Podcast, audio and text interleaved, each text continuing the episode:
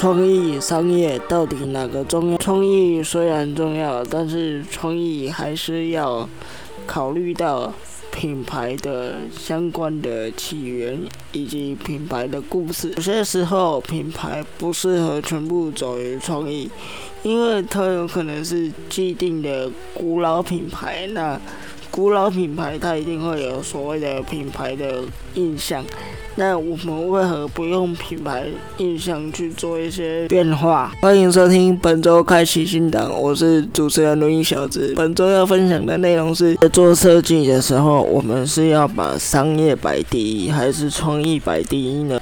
本周要跟大家分享，为什么我要讨论这个题目呢？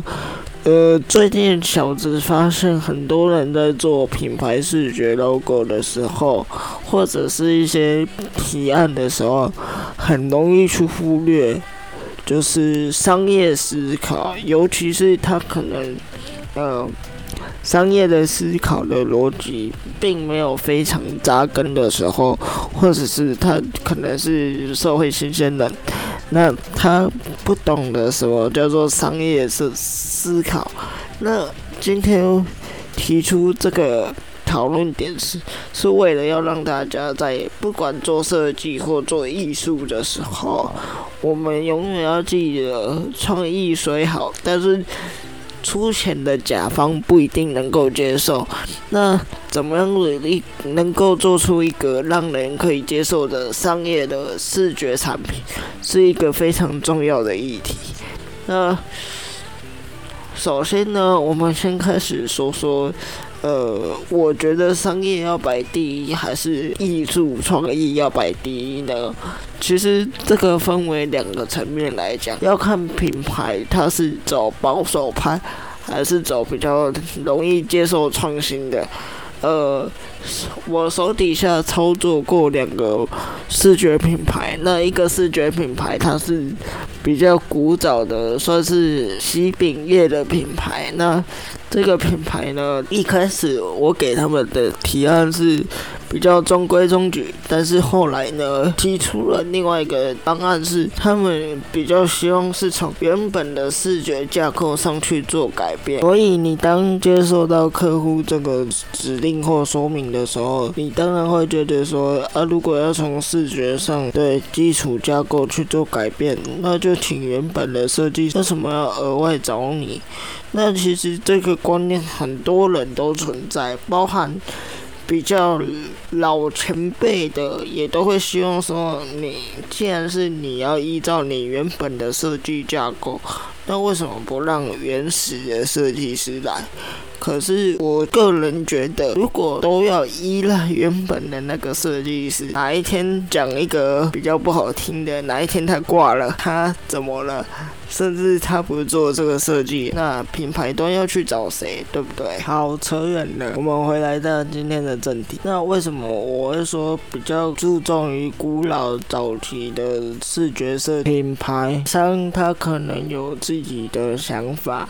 那你要尊重品牌方的想法，希望是先把美感主义先拿掉，因为你用你的个人美感主义，反而会影响到品牌的呃视觉的判断。当，你今天是以视觉设计师来创作一个成品的时候，你不能把你自己的主观意识放在。这个品牌的投射里面，那这一句话再简单的翻译一下，就是呃，不要把你个人的对于这个 logo 或这个视觉的美感进行过度的投射以及带入你个人的主意，因为这个品牌不是你的品牌，所以你不能用你个人的主观，因为。照着他们这样的坚持，一定是有他们的道理。那不妨先去跟甲方爸爸了解一下，为什么甲方爸爸会这样子的坚持？我会边笑着边讲这一句话，因为其实我在接触这个喜饼品牌，创始人不同意二儿子的做法，那二儿子又觉得爸爸太传统。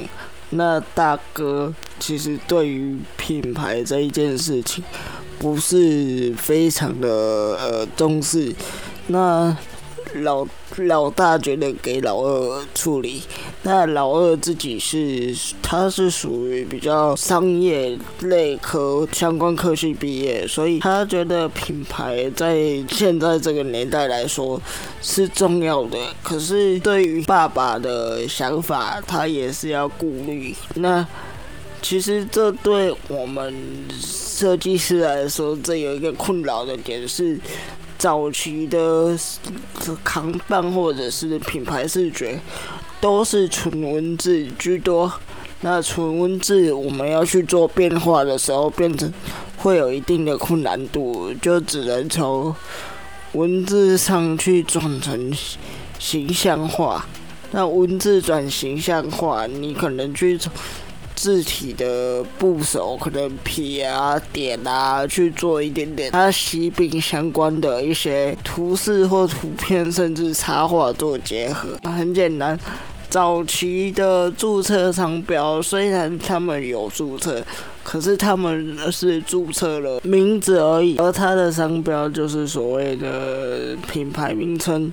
假设是我的糕饼店，它的品牌 logo 就是我的糕饼店四个字。呃，老一辈的长辈就会说，第一重改一下你要回应农鸟没重来，就是老一辈觉得又有图又有文字，很花俏。不合适，因为它毕竟也是一个在地的很久的糕饼店。那你用一些杂七杂八的花色，老人家会觉得啊，婆婆啊，松松松松啊，透透啊，这样更接地气。对啊，所以老人你跟年轻人因为这件事情争论不休。后来我们妥协了，把。糕饼店的名字就是改为用纯文字的手法，但是呢，旁边再多加了一个他们主力的商品，叫做红豆鲜喜饼，就是有点类似月饼，可是它里面是包红豆。那我把那个糕饼的样做的很明显，就是因为他们家的糕饼是上面有刻他们的。名字，然后我还把红豆的馅料做的很明显。至于字的部分呢，因为老人爱写毛笔，所以我就跟老人说：“哎，那你能不能自己写一个毛笔，然后写完毛笔之后去扫描，我再用描边的方式去描。”哎，老人觉得他很喜欢，后来也就改了。当初为什么会让老人参与这个毛笔字的制作呢？其实很简单，就是为了要让他参与设计，不要让他们认为是年轻人在欧北部。那原因很简单，其实有的时候长辈只是不放心我们为了要创新，然后去把他的东西乱搞。毕竟这是他一生可能打拼下来的成果。那你品牌设计没有设计好，他可能也会担心这个吧。那我就说，呃，让你爸来参与字体部分，那图像的部分我们来做。那他满意的图像跟他的文字，那其实让老人家开心，其实也是。身为晚辈的我们应该要做的事，我当时是猜测老人是不是舍不得我们这样乱搞乱搞，所以他不放心，追而反对。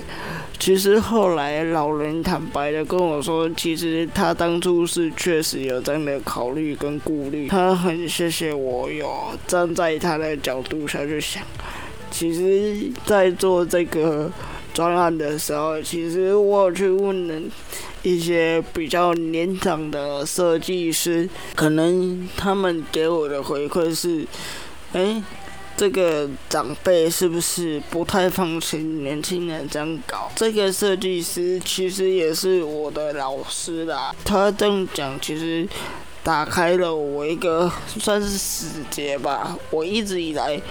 没有去顾虑到爸爸的感受，所以自从接触了这个设计之后，我有的时候会先希望把长辈拉过来讨论的原因是在这，让老人参与字体设计。另外一个原因是让老人。除了有参与感之外，其实我是为了要节省字体的成本。大家应该都知道，现在字体一套都不便宜。那你为了做这个设计而让甲方去购买了一套字体，其实也不太对，因为毕竟他们字体只会用到这一次，你请他们买字体。那不就等于多了一个成本吗？所以我就提出这个想法：老人既然会毛笔，那为何不让老人参与一起制作？大儿子、二儿子都进来，老人也都进来，那更融入这个概念里面。其实老人到后面就说：“需要外时人家搞讲的好啊，其他年少年人可以冲。”因为他会讲这一句话，就是。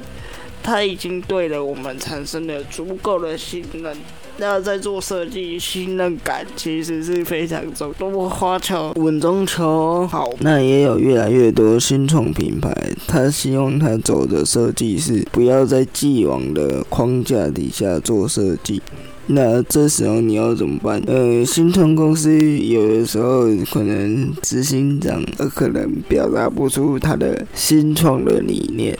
所以你可能先从颜色去做基本的判别，说，嗯，他要什么什么颜色，然后再根据他可能要的主题。嗯，去做一些延伸，用延伸物去导回它的主体，但你你的延伸物也不能太歪，因为有的时候延伸物太歪，反而联想会很复杂。呃，最好新创品牌，因为它是新的嘛，所以尽可能的让他人家一眼就看得懂，这就是新创品牌一定要有的。嗯，应该说算是结构嘛，算是一个品。品牌印象点，因为它是新的嘛，所以它没有旧有品牌的那些品牌行销品牌的既定印象。那这两种它都没有的时候，它商品特色或者是用一些视觉效果去吸引消费者对商品的购买以及好奇心，因为它没有既定的行销的记忆点。那为什么今天会只提到行销的这一点呢？像。Seven 就有一句很经典的 slogan，Always open Seven Eleven。那这就是所谓的记忆点。那如果一个品牌它没有所谓的品牌记忆点，那其实对于本来的行销就有点困难。加上它又是新创的，所以记忆点不高。所以对于新创品牌来说，这是一个比较难以去吸引人家的点。常常接到同行问说，是设计。要配合行销，还是行销要配合设计？因为有的时候行销跟视觉，它可能是独立个体，也有可能绑在一起。那独立个体有独立个体的做法，绑在一起有绑在一起的做法。你听起来可能会像废话，可是你可能今天，如果你今天是以设计作为主导，设计去。领导行销，那很简单。你行销的部分就只是需要先有字再有图，其实这样会造成设计师的很大的困扰，因为字的解读，每一个人解读的方式不一样，理解的过程也不一样，所以会造成字面上面的落差、认知落差，也就是字面上认知落差中。会造成 A 解读这个意思，但是 B 也是解读另外一个意思的时候，设计师会去没办法琢磨，因为设计师很容易就是先以图为主，那你用文字去绑住他的图，他没有办法施展拳脚的时候，那你觉得是文字去主导视觉是好的吗？有时候可能文字可能它是好的，那就是没有什么太大的差别。可是如果今天文字的内容可能比较不是很理想的时候，那其实就会对于设计师有很多的限制。节目的最后要跟大家分享频道未来的规划。目前的规划是。一周讲设计，一周讲身心障碍者。那身心障碍者的部分会再重新出来的部分，是因为有很多身心障碍者的家长，或者是家中有身心障碍者的朋友，希望我分享一些身心障碍者的生活经验。之后就是会有可能单周就是。一集身心障碍者一集的设计，然后中间可能会穿插一些跟 Parkes 们合作的串联。那如果有串联那一周的话，我会提前预告这是串联活动。那串联活动的当周。就不会有任何的身心障碍者或者是设计相关。最后跟大家说，宣布一件好消息，小子有开一个设计交流社，如果有兴趣的听众朋友，可以在里面做交流。感谢大家！里面除了可以交流一些设计方面的技法，或者是一些接案子的观念，那也会有抛一些我看到不错的设计作品在上面哦。加入链接就在资讯栏。那请各位记得去资讯栏那边拿哦。期节目到此结束，谢谢大家。使用 Apple Podcast 的听众朋友，记得五星推报加留言哦。然后记得去 Mixer Box 按赞哦。那我在 Amazon Podcast 上面也已经都上架喽。那在海外的听众朋友，如果想听我的 Podcast，可以去 Amazon 的 Podcast 平台哦。小子最近又在台湾大哥大。大的 My Music 的 Podcast 里面有上架哦，欢迎到 My Music Podcast 进行搜寻，开启新档就可以看到我喽。谢谢大家，感谢本周收听，我们下周见，拜拜。